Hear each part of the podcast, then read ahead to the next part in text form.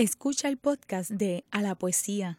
Este programa se emite los miércoles a las 3 de la tarde por Radio Universidad de Puerto Rico en el 89.7 FM San Juan y el 88.3 FM Mayagüez. Todo mundo de música e información. A la poesía. A la poesía. A la poesía. Ah, pues sí, sí. Ah, de músicos, poetas y locos, solo unos pocos lo tienen todo. A la poesía con Rosa Vanessa Otero. Buenas tardes, eh, queridos amigos y amigas de A la Poesía. Les habla Rosa Vanessa Otero. Nuestro invitado de hoy es un poeta que desde su incursión editorial al comienzo del siglo XXI ha mantenido una tesitura poética singular tanto en forma como en contenido, que distingue su obra entre lo que podríamos llamar la corriente mayoritaria en la poesía puertorriqueña actual, que desdeña la métrica y la rima, e incluso la musicalidad interna de las palabras en algunas ocasiones, o que a las metáforas y los símbolos prefiere tantear con otros operativos más cercanos a la narrativa, cuando no al habla. Estamos ante un creador cuya originalidad no se basa en intentonas de ruptura, ni en malabarismos conceptuales o sintácticos, que huye de la estridencia como huía Luis Cernuda de lo que llamó en Historial de un libro la ampulosidad del verso escrito en castellano.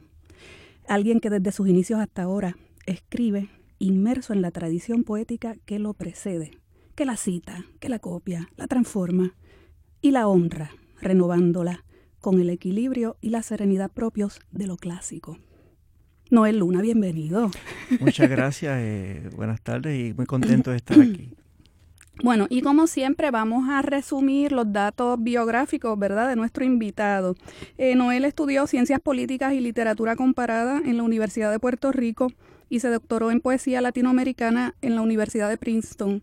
Es autor de los poemarios Teoría del Conocimiento, que publicó en el 2001, Hilo de Voz en el 2005, Selene en el 2008 y Música de Cámara en el 2009. Fue coeditor del libro Ricardo Piglia, Conversación en Princeton del 2000 y editor de Fiel Fugada, antología poética de Luis Pales Matos en el 2008, el cual me disfruté porque hice la corrección de pruebas. Su poesía ha sido reconocida en certámenes eh, del Ateneo Puertorriqueño, el Nuevo Día, el Pen Club, te los has ganado todos, el Instituto de Literatura Puertorriqueña, es catedrático de literatura comparada en la Universidad de Puerto Rico, recinto de Río Piedras, y hoy vamos a conversar con él sobre su más reciente publicación titulada Luz Negra, que hablando de premios, es Premio Nacional del Instituto de Cultura Puertorriqueña. Noel, siempre esa presentación es obligada porque no damos por hecho que la gente conoce a nuestros poetas muy, muy generosa presentación, ya, ya no sé qué decir. Eh, pero eh, sí, te agradezco la invitación y en efecto este, estamos aquí hoy como poetas, aunque también, como has dicho, eh, ocupamos cátedra aquí en la universidad en literatura comparada. y la verdad del caso es que me parece que estos espacios que no son tan comunes, ¿verdad? Espacios para hablar de la poesía en la radio, etcétera, son muy importantes, así que muy contento de estar aquí. Y yo muy contenta de recibirte porque en estos días presentaste la obra poética de Aurea María Sotomayor, Operación Funámbula, ella nos visitó también. Y en la introducción a la presentación del libro de Aurea dejaste ver bastante claro tu resistencia a participar del espacio público y de toda actividad extraliteraria que te distraiga del trabajo creativo. Y citabas a Melville diciendo, preferiría no hacerlo. Te pregunto, ¿preferirías no hacer esta entrevista? No, eh, eh, eh, el espacio de la radio es un espacio muy público, pero al mismo tiempo muy íntimo, ¿no? y realmente esa resistencia que es cierto que siempre ha sido parte de, mi trabajo, sin embargo, es una resistencia que a menudo he vencido, eh, sobre todo, por ejemplo, en una ocasión tan importante como fue la presentación de eh, Operación Funámbula. Como dijimos esa noche, se trata de un libro eh, que no es solo un libro, sino un gran acontecimiento de la cultura, donde una de nuestras poetas fundamentales recogió 45 años de intensa labor poética, así que digamos, a pesar de esa resistencia que expresamos allí, lo cierto es que nos sentimos muy orgullosos de participar de la misma y de ser parte de algo que no es tan frecuente en las letras puertorriqueñas, digamos, ese trabajo de, elaborar una poesía selecta, que es casi una poesía completa, eh, siempre merece celebración, pero en este caso se trata de un producto realmente importante. Entonces estuvimos contentos de estar allí, aunque hicimos también eh, expresión de esa resistencia que tenemos al espacio público, que por otra parte es una resistencia que tenemos que vencer todos los días en el salón de clase, ¿no? Así que es parte de lo, de lo que hacemos. Claro. Entonces vamos a empezar con esta conversación sobre este que es tu quinto poemario, Luz Negra. Yo he recogido algunas notas, me leí un par de, reseñas sobre tu obra y sobre este libro en particular, pero hoy quiero vencer la tentación de empezar yo a dar mi opinión sobre lo que leí o, o o cómo veo no lo que está pasando, porque siempre un texto es un, es un acontecimiento. O sea, más que una lectura, tienen que pasar cosas allí. Eso, ¿verdad? Pasan cosas a partir claro de que sí. Y eso es con lo que uno se queda como, como lectora, mm. con lo que pasa y por lo que uno pasa pasando por ese texto, ¿verdad? Sí. Así que nada, eh, háblame un poco. Tú eres profesor, tú manejas eh, los discursos académicos y todo eso, pero háblame de otra manera. Muy bien. Sí, y es lo que prefiero, por cierto. Me, gusta hacer una distinción clara entre el, trabajo en el salón de clase y el trabajo de este tipo, ¿no? Eh, Luz Negra fue eh, un proyecto que yo empecé y prácticamente terminé hace 10 años, en 2009. Eh, y, cuento la fecha, ¿verdad? Porque fue un proyecto que inicialmente yo pensé que era fallido. Fue un libro, fue un libro que yo escribí intensamente durante tal vez seis años, perdón, seis meses o, un año. Y una vez lo terminé, eh, lo leí a algunas amistades muy cercanas y tenía muchas dudas sobre la naturaleza del proyecto porque, eh, como tú notaste, como habrás notado y como señalaste en la introducción, ¿verdad? Es un trabajo con las formas, es un trabajo con las formas eh, eh, clásicas, con las formas cerradas y sobre todo es un trabajo, me gustó mucho lo que dijiste, es un trabajo de, diálogo eh, con algunos maestros que siempre han estado en mi poesía, digamos Pales Matos, Pedro Salinas, el mismo Borges, etcétera, ¿no? San Juan de la Cruz. San Juan de la Cruz sin duda y Fray Luis de León. ¿no? digamos que las dos voces tutelares ahí más fuertes son la de San Juan de la Cruz, Fray Luis de León, Pales y Salinas. ¿no? Eh, y entonces, ¿por qué cuento esto? Bueno, un poco eh, la lectura de estos autores durante años pues me fue llevando a una serie de escrituras y de pronto cuando empezó a cuajarse este libro, yo me di cuenta que era un libro, es un poemario, pero sobre todo también es una reflexión en clave poética sobre estos autores. Ahora bien, como tú señalaste, nuestro tiempo eh, desconfía bastante de la forma cerrada, desconfía bastante de la musicalidad demasiado acentuada en la poesía, eh, de las rimas, de las estructuras métricas, etcétera. Y por lo tanto, cuando la primera vez que yo leí en voz alta el libro, eh, me sonó raro al oído. A ti mismo. A mí mismo. Me sonó muy raro al mm. oído. Eh, es un libro difícil de leer en voz alta porque es un libro que presupone, digamos, acatar toda una serie de estructuras. Hay que tomarse el tiempo para... Entonces, yo me quedé muy con mucha duda y yo lo engaveté, que eh, por lo regular es parte de mi método de trabajo. ¿no? Yo voy escribiendo y voy este, guardando y retomo y vuelvo y guardo y vuelvo y saco. Entonces, finalmente, eh, el libro lo revisé como cinco años después, me gustó mucho más, corregí algunas cosas que me tenían muy inconforme. Eh, y finalmente, lo, en, el momento oportuno, lo, lo, lo, sometí al certamen y fue premiado por el Instituto de, Cultura Puertorriqueño. ¿no?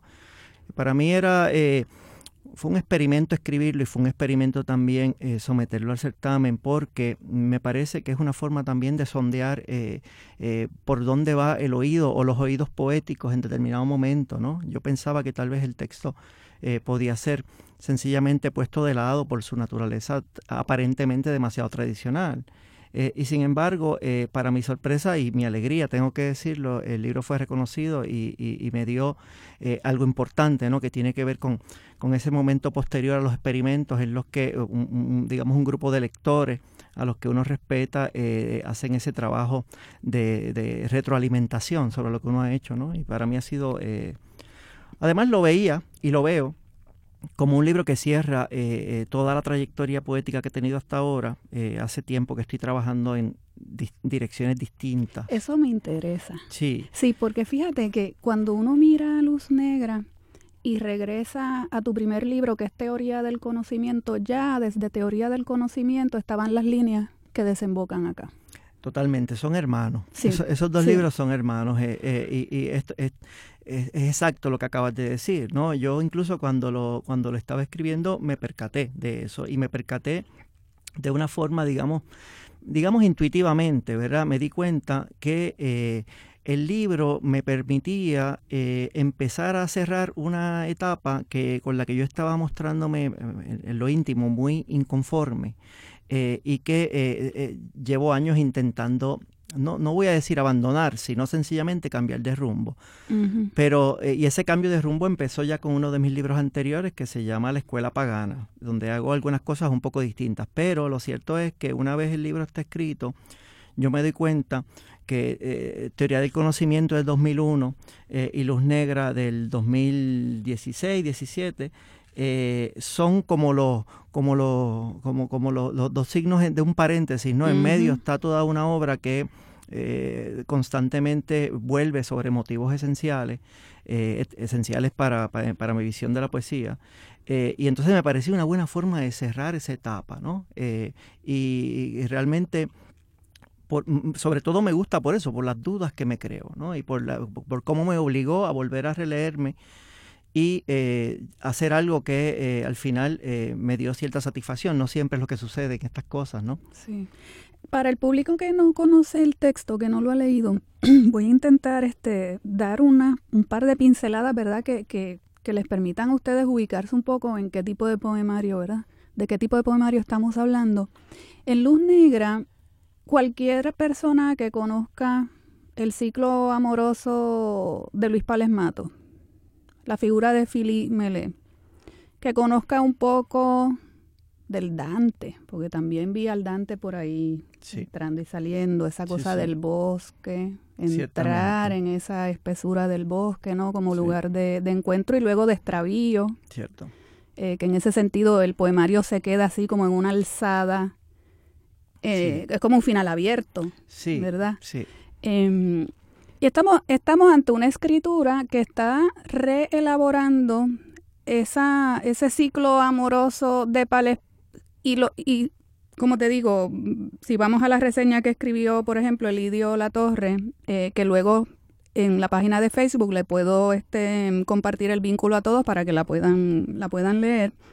Em, es evidente, o sea, tú no estás ocultando ese diálogo que tienes con esa poética de Pales. Pero entonces al mismo tiempo, como buen poeta que es, tiene que aportar lo propio y hay unas inversiones de personajes allá, donde ya no estamos casando, sino que somos casados.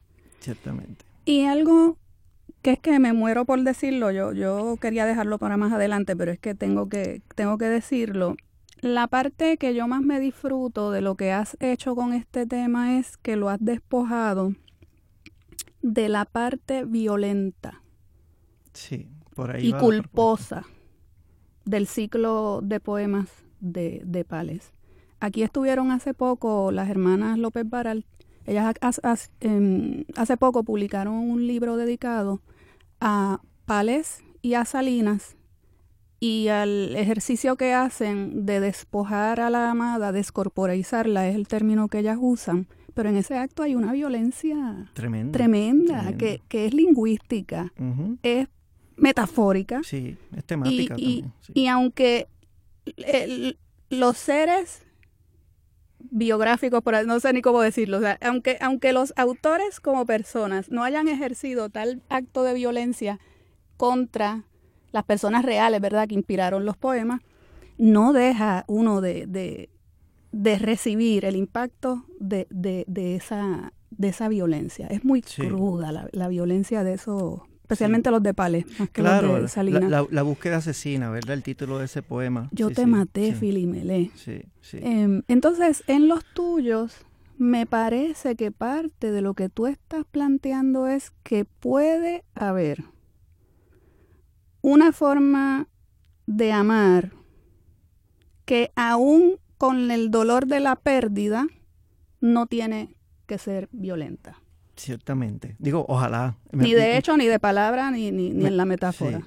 sí. no, me parece, mira, este, me, me, me, me gusta mucho la interpretación que haces. Este, eh, no es algo de lo que uno suele conversar a menudo, ¿verdad?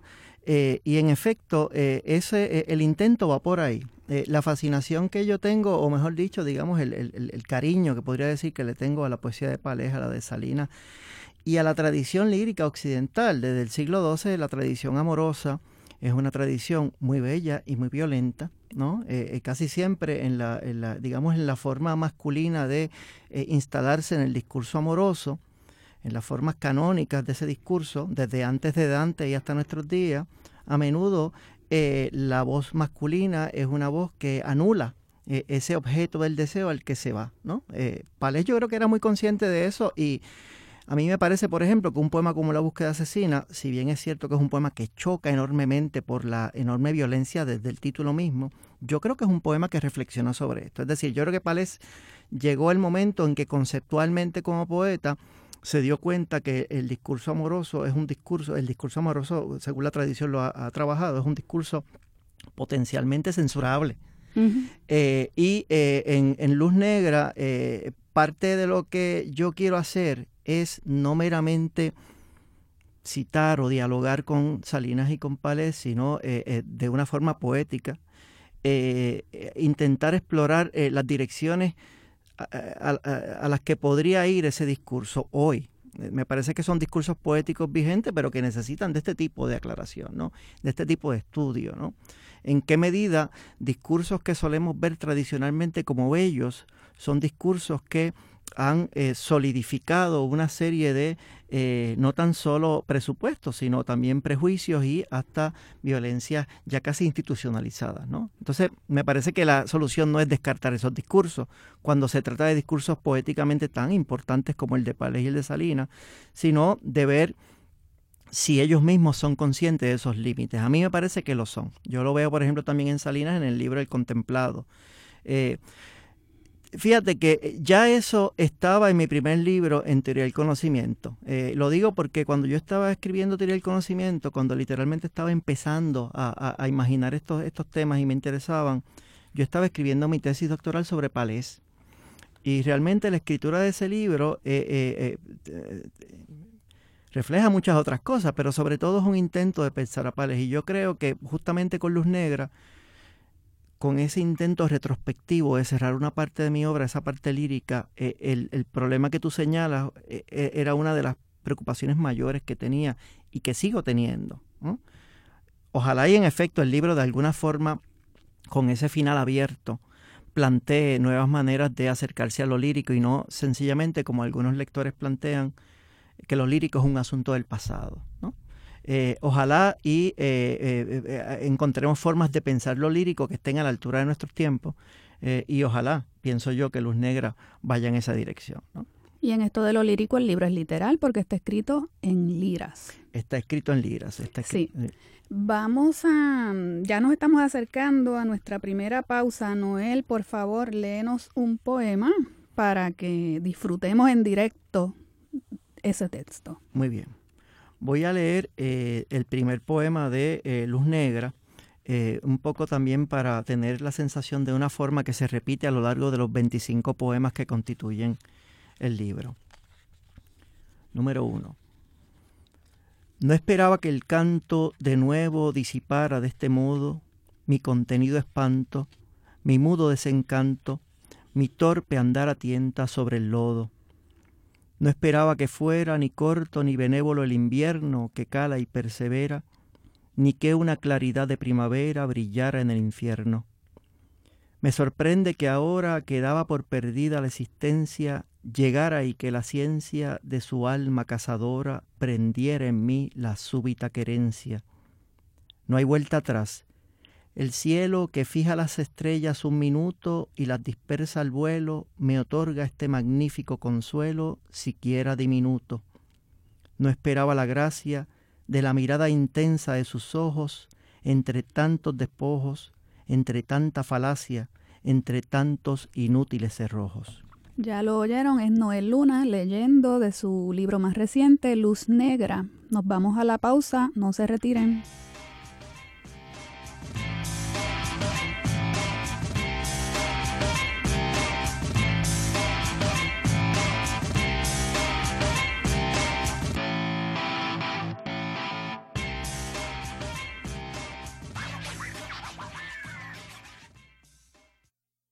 Está escuchando el podcast de A la Poesía. Este programa se emite los miércoles a las 3 de la tarde por Radio Universidad de Puerto Rico en el 89.7 FM San Juan y el 88.3 FM Mayagüez. Todo un mundo de música e información.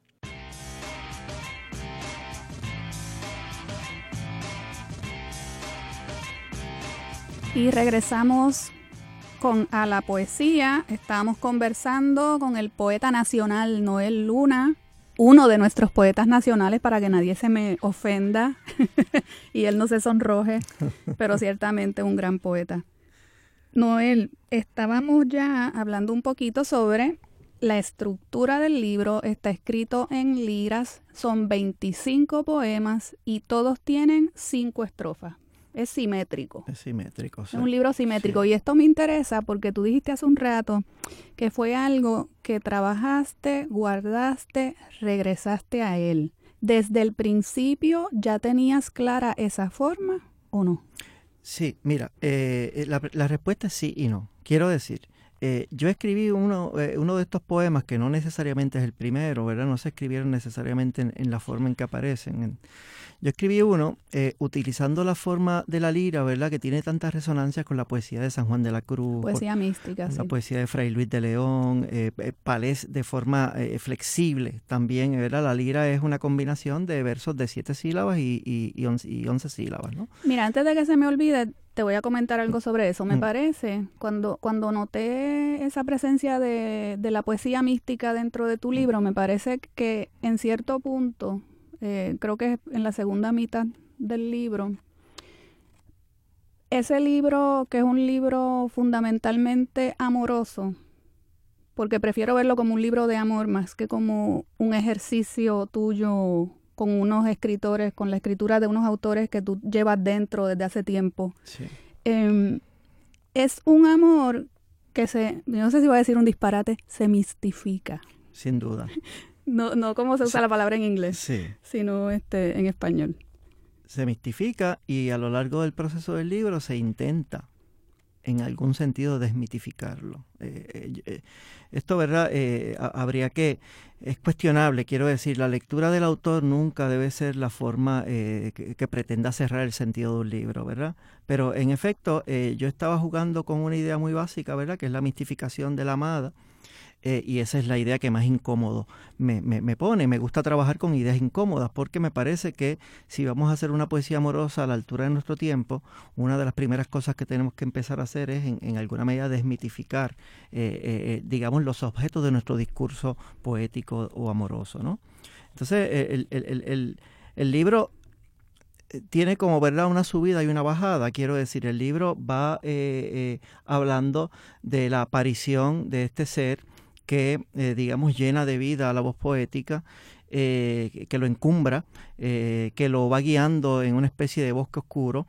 y hay un encuentro y hay un desencuentro, o mejor dicho, hay un encuentro y hay una despedida, ¿no? Pero lo, que me parece más importante a mí, sobre todo de la última parte del libro, es que hay una reflexión sobre la pérdida dentro de los mismos poemas de una forma oblicua, ¿no? Esto, esto no es poesía discursiva en el sentido, ¿verdad? Es una poesía, como ustedes vieron, bien ceñida por la estructura, pero hay una reflexión sobre esa pérdida eh, y hay, me atrevo a decir incluso hasta una eh, celebración, si cabe la palabra, eh, en cuanto al aprendizaje de la pérdida. El libro también tiene que ver con eso, ¿no? Es un aprendizaje de la pérdida.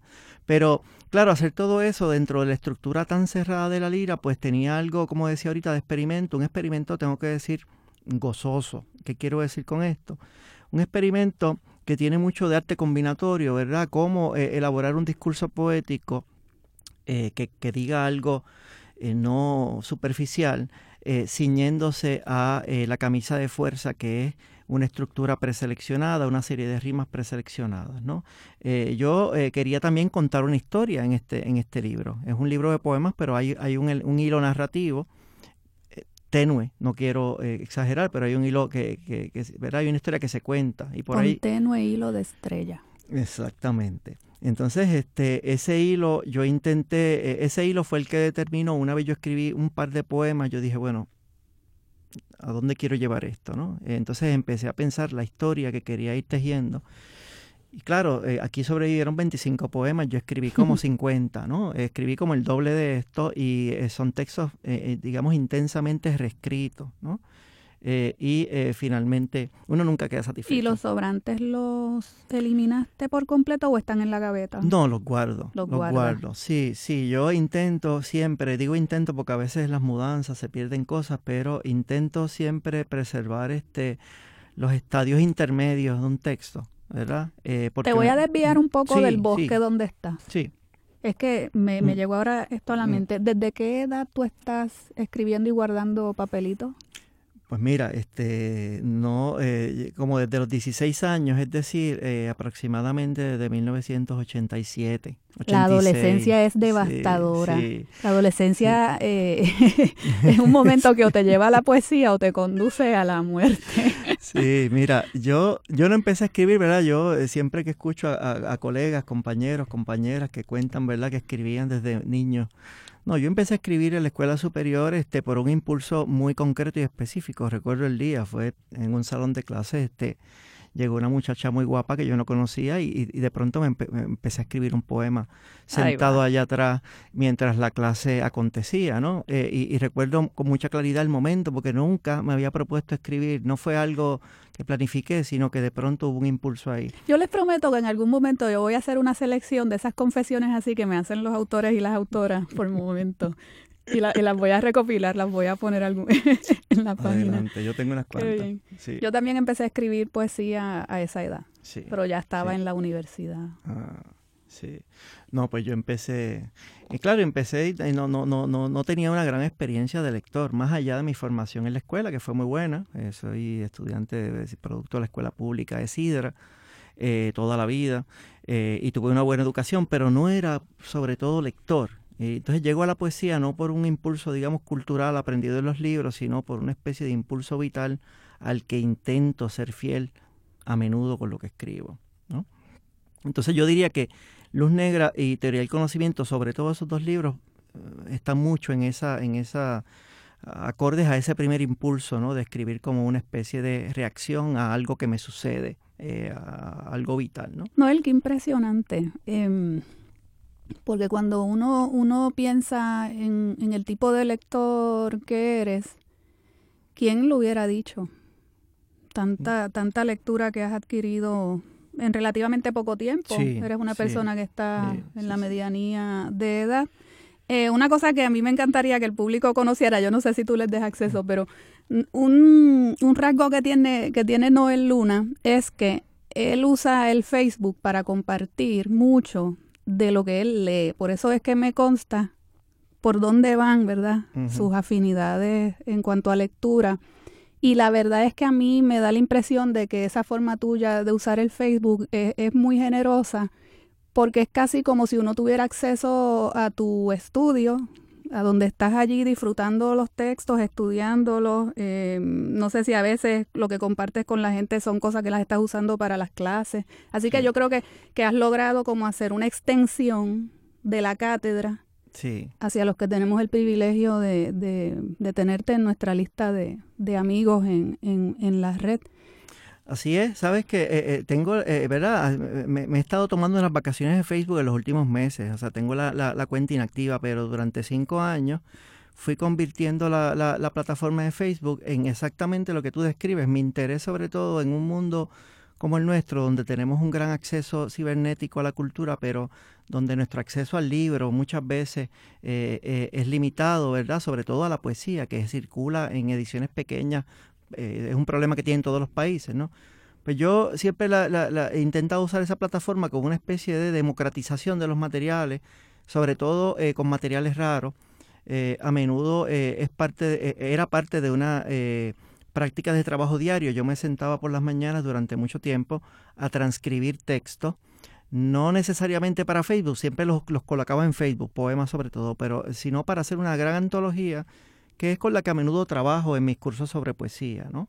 Entonces, eh, realmente eh, eso me, ayudó a llegar a mucha gente que descubrieron que les gustaba la poesía y que no, no pertenecen al mundo académico, ¿no?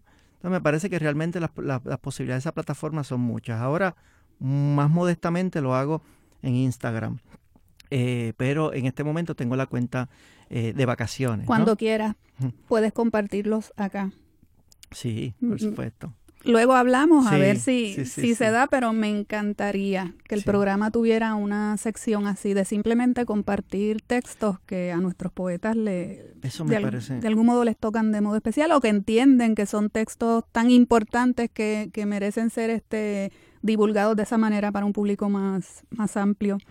Bueno, pero vamos a volver al bosque de luz negra.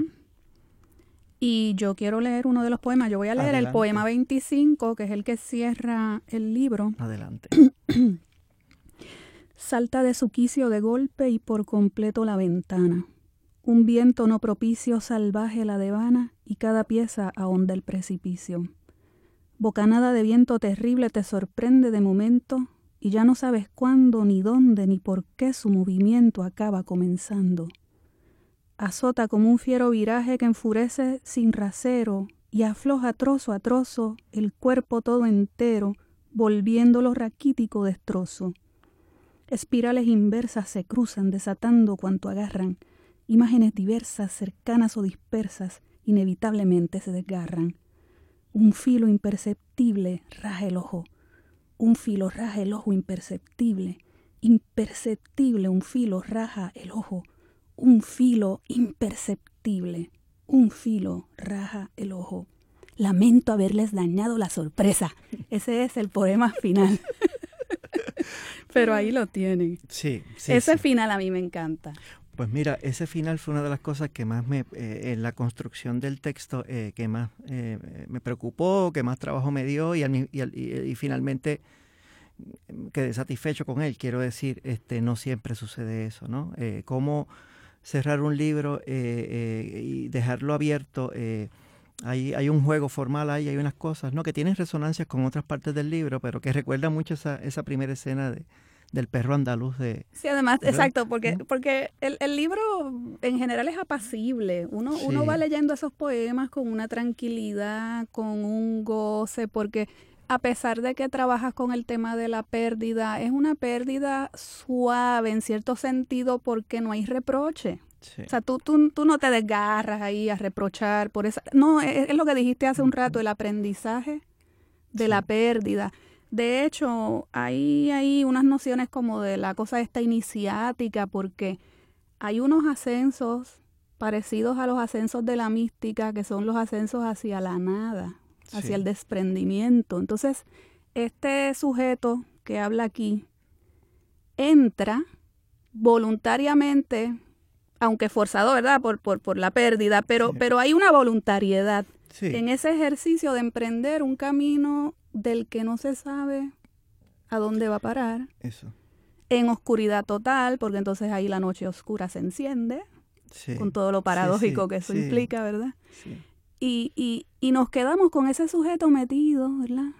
En esa selva oscura, no sabemos cómo va a salir y de repente un filo imperceptible raja el ojo, que puede ser la entrada de la luz, como puede ser la entrada del viento que desquicia, ¿verdad? Esas ventanas ese final, pues, es maravilloso en un libro que parecía así muy sereno. Sí, sí, sí, eh, De repente te coloca como ante el comienzo de otra cosa. Sí, exacto. Ahí podría empezar todo otra vez, en, otra dirección. En efecto, mira, este, eh, si yo fuera, por ejemplo, a comparar, eh, dijimos ahorita que este libro se parecía en muchos aspectos a tener el conocimiento, en tener el conocimiento, donde la pérdida también es importante. Hay un, hay un, hay un lamento y siempre lo habrá, eh, quiero decir. No es que haya ningún problema con la lamentación sobre la pérdida, pero digamos que la pérdida también es una educación y yo creo que en ese, en ese sentido Luz Negra da un paso más allá, ¿no? También este, la, la forma misma eh, reiterativa del poema ayuda, o, mientras yo lo escribía pensaba, ayuda a esa calma de la que tú hablas. ¿no? Es, decir, hay un avance hacia lo desconocido, pero también hay un sonido reiterativo, unas medidas, una música reiterativa que va modulando la voz o ayudando a la modulación de la voz. ¿no? Entonces, este, eh, realmente, eh, ese final me, me, me inquietó mucho.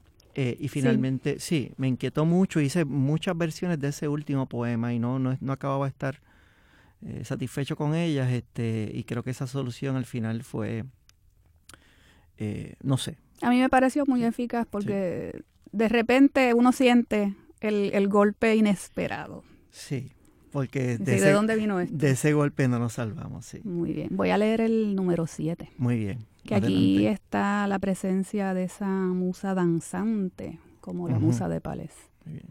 Se acerca sigilosa la divina danzante y la divino sosegada, sinuosa, midiendo cada forma que rebosa su ulular serpentino.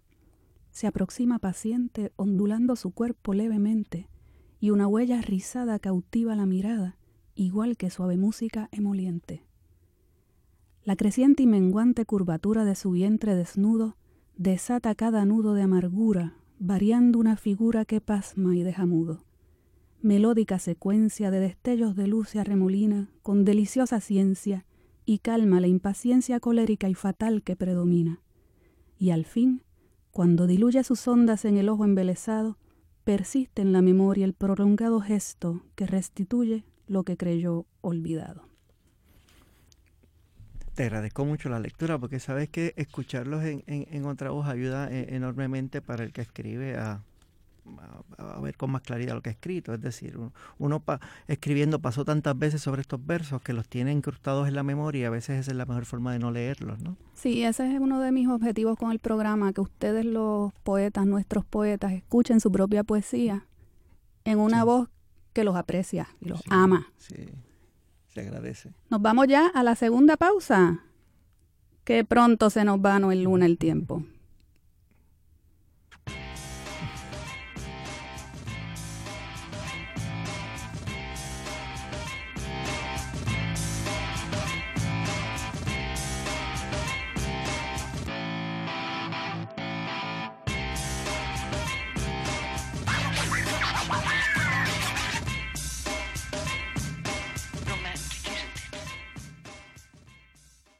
Está escuchando el podcast de A la Poesía. Este programa se emite los miércoles a las 3 de la tarde por Radio Universidad de Puerto Rico en el 89.7 FM San Juan y el 88.3 FM Mayagüez. Todo un mundo de música e información.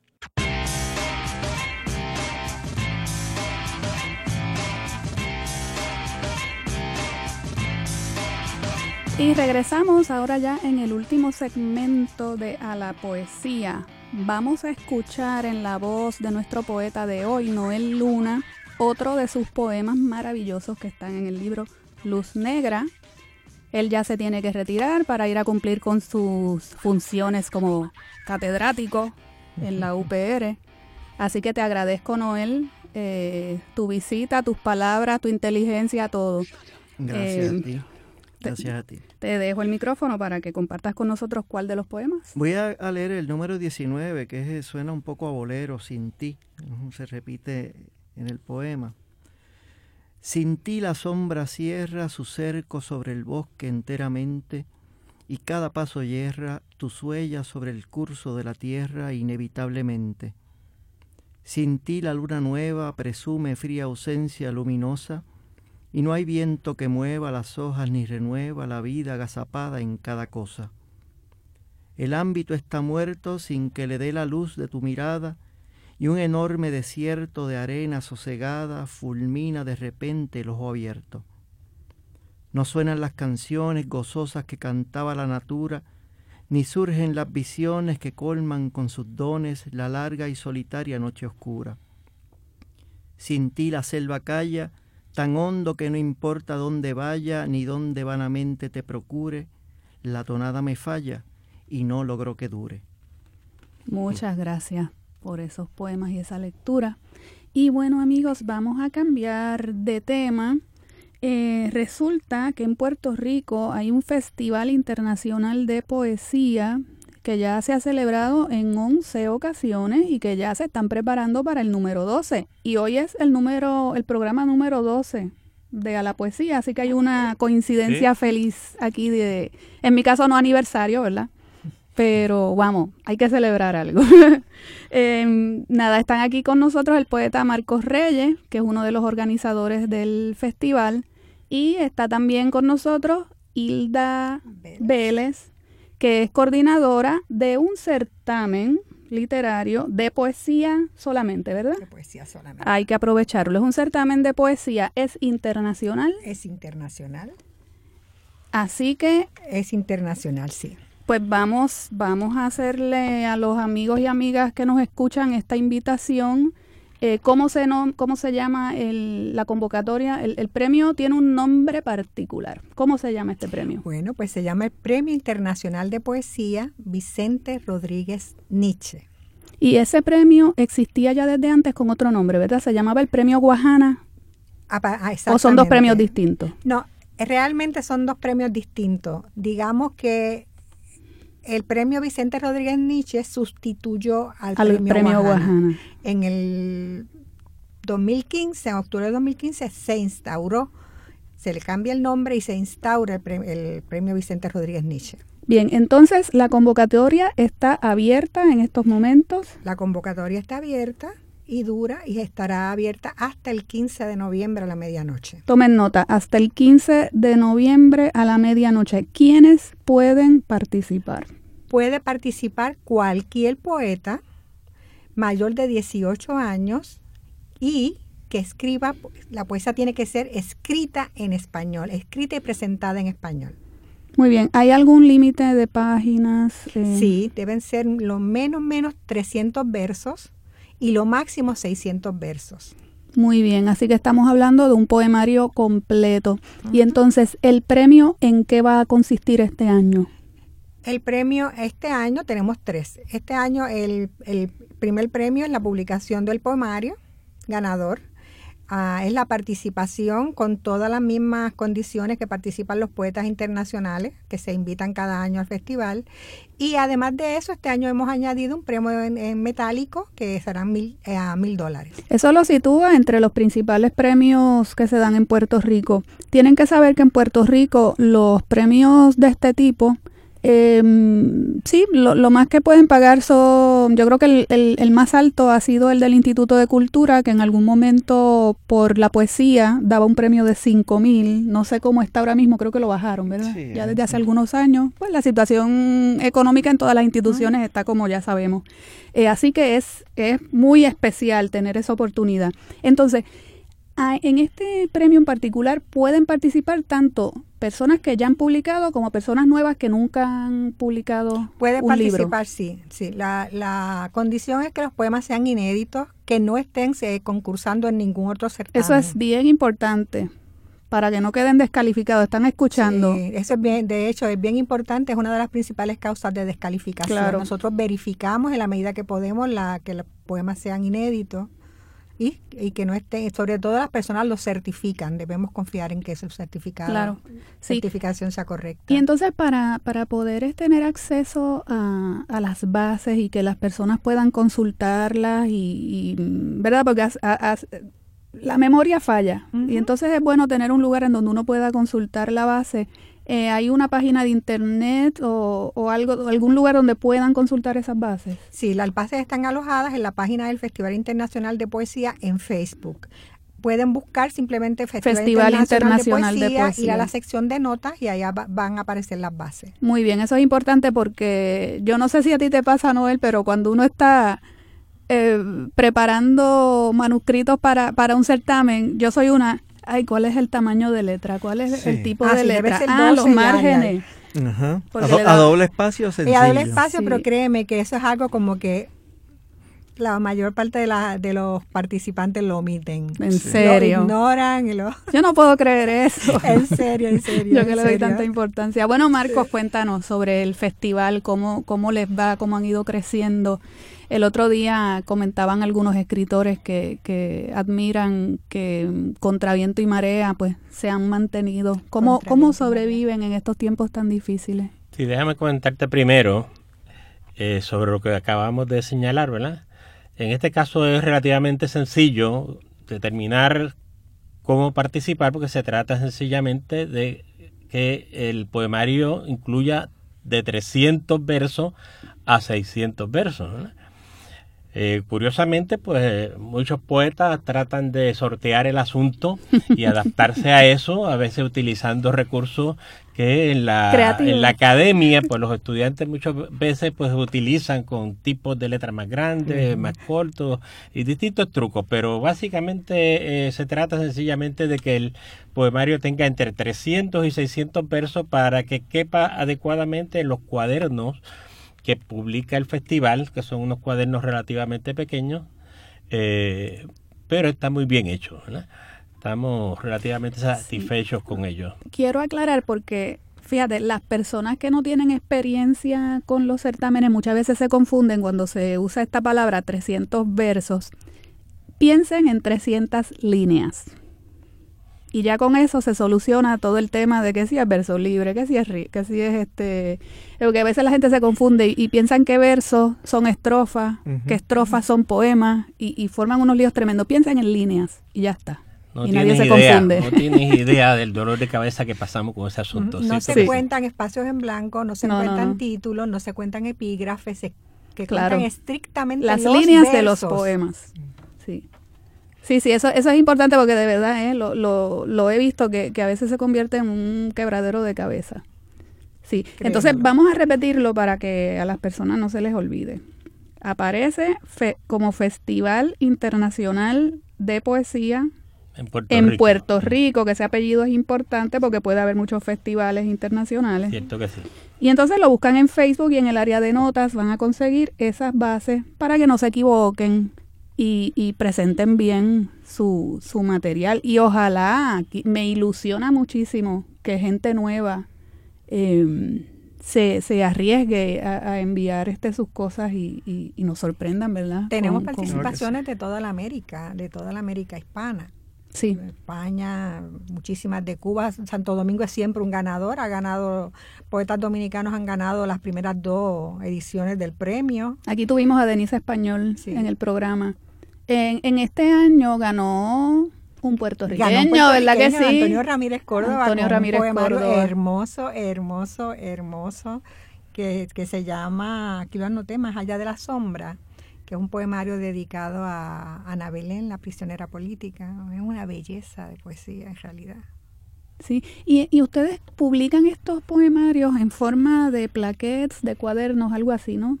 Y entonces, ¿qué circulación tienen luego esos, esos cuadernos? Pues se publica una cantidad limitada. Eh, muchos de ellos se van en la apertura del festival, pero luego eh, hemos aumentado la cantidad y la llevamos a las actividades y bueno, se, venden, eh, tienen un precio relativamente módico, no recuerdo ahora si son... Son 5 dólares. 5 dólares nada más. Eh, porque el festival tiene la misión de, contrario a lo que señala eh, Noel, de la resistencia, de llevar la poesía a todos los lugares posibles del país. Nosotros tratamos de llegar al público más joven y al público mayor, al público más educado y al público menos educado. Tratamos de llevar la poesía a las plazas. Y estamos muy satisfechos con, con, ese trabajo que estamos haciendo. Eh, es eh, verdaderamente conmovedor ver cómo niños relativamente pequeños reaccionan al, a la palabra poética y ver, digamos, a muchachitos de 6, 7, 8 años que ya tienen su libro y que te pueden cantar décimas propias. Eso, pues, para nosotros no tiene precio. Y esa es una de las eh, de los objetivos fundamentales que tiene el festival. Porque esta parte, naturalmente, es el hecho de compartir con poetas eh, de distintos países de nuestra América y España que vienen al festival. Son generalmente alrededor de 20 eh, son cuidadosamente seleccionados, son poetas que son premios nacionales en sus países, que tienen una obra eh, sólida, ya constituida, y vienen a Puerto Rico a compartir con los poetas nuestros y con el público nuestro, a conocer nuestra realidad y llevarla de vuelta a sus países. Es algo que nos es urgente, establecer ese medio de comunicación por el aislamiento relativo en que vivimos y la falta de recursos para comunicarnos con el resto de los países de habla hispana, de manera que sepan algo más de la crisis que pasó en María, ¿verdad? Claro. Que es algo que se difundió muchísimo, pero que no es precisamente el mensaje que queremos llevar. ¿Y actualmente eh, qué instituciones los apoyan? ¿O, es un esfuerzo más bien de, de individuos, eh, de poetas? ¿Cómo, ¿Cómo es esa red de, de colaboración? Bueno, el festival este, se nutre de aportaciones relativamente pequeñas. A veces hemos tenido alguna suerte eh, con aportaciones de alguna consideración. Por ejemplo, cuando José Luis Vega estuvo como director del Instituto de Cultura Puertorriqueña, hizo una aportación verdaderamente generosa, pero por lo general pues se trata de aportaciones relativamente pequeñas y de la donación de servicios, digamos la utilización de guaguas o de, bueno, distintos elementos. Además, a donde vamos, eh, las instituciones a donde vamos pues nos proveen algunas cosas tan simples y sencillas como llevar a los poetas a su lugar y proveerles de almuerzo, lo que libera en alguna medida la carga económica que tiene que aportar el, festival. Pero un festival que en la que nadie recibe paga, eh, es un festival en el que el trabajo se realiza de forma completamente voluntaria. Es un festival que se hace para tratar de llegar a la mayor parte del público puertorriqueño que no es posible llegar. Y son muchos miles, son muchos miles de personas porque va por toda la isla. No es un festival que, esté limitado a la capital de Puerto Rico, sino que es un festival que va a lo mismo a Cagua, que a Ponce, que a San Germán, que a Mayagüez, que a Guadilla, que a Fajardo. Que a San Lorenzo. Sí, y cada vez va a más lugares, sí, sí, va aumentando. por toda la isla. Sí, ya pronto habrá que cambiarle el nombre. Eso no es un festival, eso es como, no sé, tengo que buscarle un nombre más exuberante. como gira. No sé, Noel. La, guagua de la poesía. Ah, no, pero ese ya existe, ese, ese, ese, ya existe. No, tenemos que buscarle un nombrecito así más exuberante que, que recoja esa cuestión de la itinerancia por los pueblos. este Oye, festival itinerante internacional, no sé. Poesía rodante, como algo así. o algo así. Fíjate que a pesar de la escasez de recursos que tenemos y de que los poetas son alojados en un hostal relativamente pequeño donde están eh, eh, quizás un poco incómodos, a la larga y con el paso de los días ellos se divierten muchísimo con ellos porque están compartiendo de forma íntima y se genera una dinámica que se extiende después del festival a lo largo del tiempo. Mm. Ahora mismo tienen una página en WhatsApp que abrieron ellos mismos una vez terminó el festival y todavía al día de hoy uno y otro y otro y otro están aportando experiencias, relacionándose entre sí, diciendo, mira, estoy haciendo esto, estoy haciendo aquello, felicitándose entre sí, mandándose abrazos, etcétera, etcétera. Es una cosa impresionante verdaderamente. Y ayuda... El festival no se acaba con, con el día de cierre, sino que continúa de esta manera una aportación también significativa, porque una dinámica entre poetas internacionales que se ocurre gracias al festival. Bueno, y supongo que ayuda también al intercambio de libros y a dar a conocerse en un lugar como, como en el otro, sobre todo los escritores puertorriqueños que tanto nos quejamos, ¿verdad?, de la situación de aislamiento que, tenemos en muchos sentidos. Es un espacio para la poesía puertorriqueña, más de 70 poetas puertorriqueños participan todos los años de las actividades a lo largo de la isla. Sí. Hemos Em, intentado reclutar a Noel, pero hasta ahora man- se mantiene lo de la resistencia. Anda, Noel. Mejor en Yo, algún momento- yo me voy a retirar de aquí que quebrarlo, porque... pero No, bueno. no, pero estamos dispuestos a participar este cuando lo crean conveniente. Creo que el año pasado me invitaron, pero tuve algunas dificultades. Sí. Este, eh, Bueno, pero eso lo arreglan Eso lo arreglamos. luego. bueno, de- No, aplaudo, aplaudo. Bueno, por si no lo saben, eh, amigos y amigas, hemos llegado al programa número 12. Si no me escucharon hace un ratito, llegamos al programa número 12. Eso quiere decir que estamos a punto de terminar con la primera jornada de esta aventura que hemos em- emprendido y que esperamos sorprenderlos con lo nuevo dentro de poco. Antes de seguir, quiero agradecer a las 162 personas pioneras que nos siguen a través de Facebook y nos apoyan con sus comentarios y sus palabras de ánimo. Hasta me están poniendo fotos de paisajes y todo, se lo agradezco. Eso da mucho entusiasmo para seguir.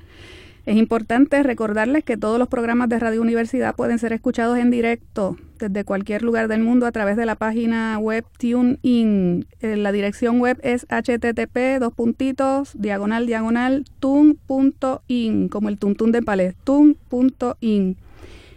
Publiqué el vínculo en Facebook, así que no se preocupen ahora por apuntarlo, lo pueden buscar allá. Y también eh, si alguien quiere escuchar los programas después que han sido emitidos, el lugar a visitar es la página web Mixcloud, la nube que lo mezcla todo, Mixcloud. Y allí también en la, página- en la página de Facebook compartí el vínculo a esa, a esa página. Gracias a nuestros invitados. Otra vez gracias, Noel, que ya te había despedido, pero seguimos hablando. A Marcos Reyes Dávila, a Hilda Nieves, a Hilda Vélez. Hilda, siempre te cambio el apellido. Está bien, Es que la primera. Hilda Vélez. Será hasta el próximo miércoles a las 3 de la tarde cuando volveremos a la poesía.